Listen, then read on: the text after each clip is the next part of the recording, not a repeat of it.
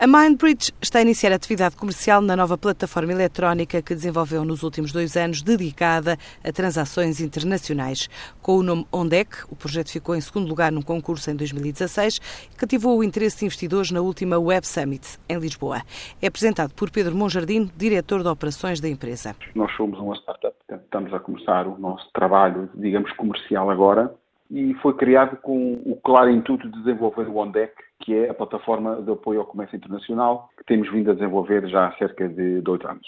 E, portanto, neste momento estamos bastante entusiasmados com o futuro que se avizinha, digamos assim. O ONDEC, sendo uma, um software de web-based, de construção modular, ele mapeia o workflow dos processos de compra e venda de bens entre duas entidades de dois países diferentes. O que significa que nós temos que ter o regulatório desses países dentro do ONDEC. Eh, os nossos clientes que nós procuramos são grandes exportadores e importadores nacionais e internacionais que executam elevados volumes de processos de importações e exportações e também para as pequenas e médias empresas que procuram novos mercados e, e onde é que torna possível o acesso dos seus produtos a mercados inacessíveis. Eu gostaria também de mencionar o seguinte: o ONDEC é um web service, portanto, software que comunica com SAP, com Navision e com, com, com outros sistemas e que está um, exclusivamente dedicado à execução do processo de movimentação de mercadoria de um país para o outro.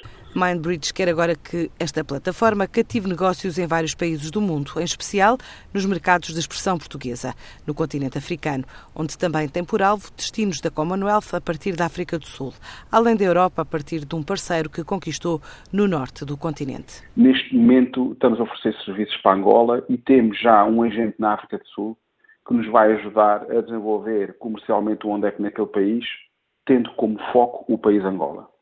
Estamos também a desenvolver negociações com um potencial agente no norte da Europa para cobrir os países de França, Alemanha, Bélgica e Holanda. Nós, neste momento, estamos já a preparar o lançamento, a introdução no ANDEC da África do Sul e de Moçambique, que queremos fazer ao mesmo tempo, por várias razões. A África do Sul é um país muito importante para nós, porque é o primeiro país da Commonwealth que nós vamos introduzir dentro do ANDEC e que tem, gera muitas sinergias na África Austral, por um lado.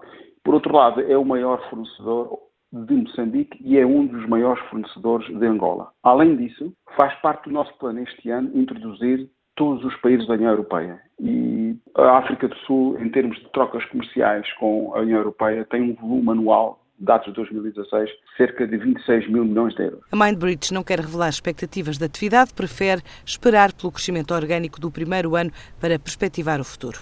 A partir de hoje, a Delta Airlines volta a operar em Portugal com uma ligação diária para Nova York, um Boeing 757 com capacidade para 163 passageiros.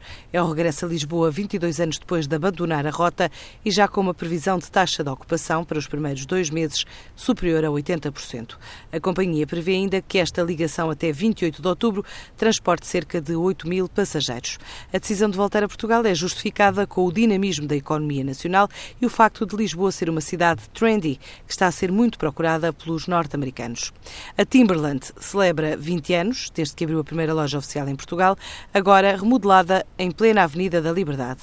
A marca tornou-se num clássico do panorama da moda nacional e promete coleções especiais que passam por produtos portugueses como as botas.